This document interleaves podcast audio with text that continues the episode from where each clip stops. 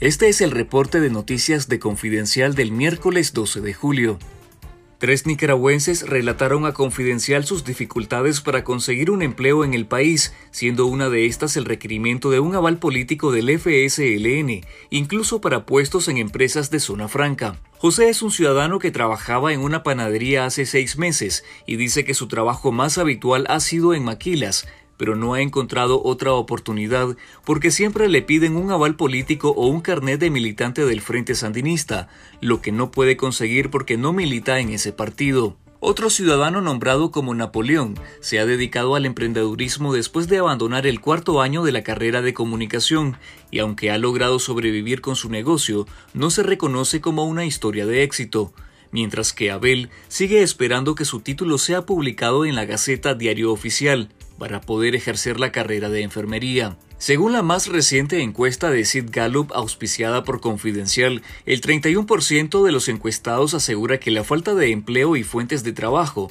son las principales preocupaciones de la población, seguido por la corrupción del gobierno y el alto costo de la vida. En Confidencial.digital lea la historia de estos tres nicaragüenses que luchan en medio del desempleo.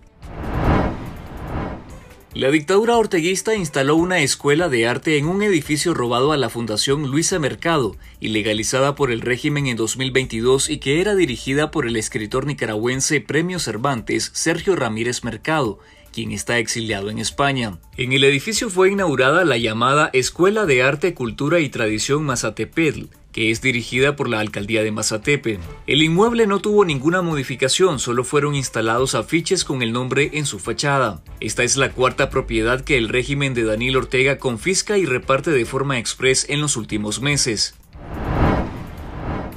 Tres alcaldes y un vicealcalde fueron destituidos en los primeros seis meses posteriores a la toma de posesión, según un informe del Observatorio Multidisciplinario Urnas Abiertas divulgado este martes. Jaime Arau Centeno del municipio El Dalia en Matagalpa fue cesado el 19 de enero. Pedro Vargas Mena renunció a la alcaldía de Granada por presuntas razones de salud en marzo. Y María Lesbia Treminio Chavarría de Ciudad Darío Matagalpa fue destituida en junio junto a su vicealcalde Donald de la Cruz Treminio por señalamientos de supuesta corrupción.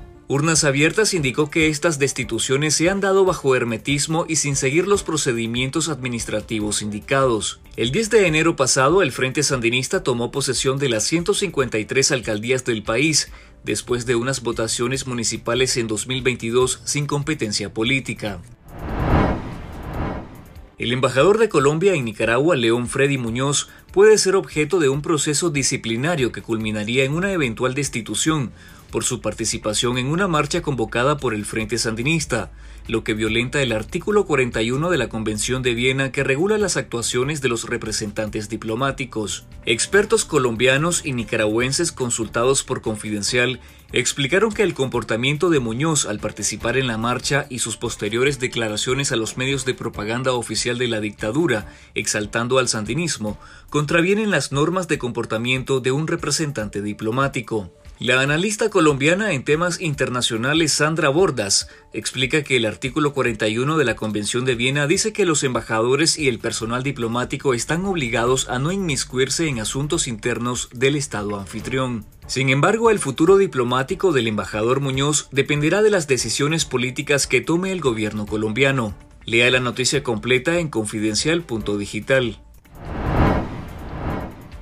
En nuestro canal de YouTube Confidencial Nica le recomendamos la entrevista con el candidato presidencial por el movimiento Semilla Bernardo Arevalo, quien consiguió un sorpresivo segundo lugar en las elecciones generales de Guatemala y disputará la segunda vuelta con la ex primera dama Sandra Torres. Nosotros, bueno, estamos proponiendo la posibilidad real de poner fin al sistema de, gobiernos corruptos que cooptan las instituciones y que son la causa del deterioro económico, social, político que tiene Guatemala en los últimos 20 años prácticamente.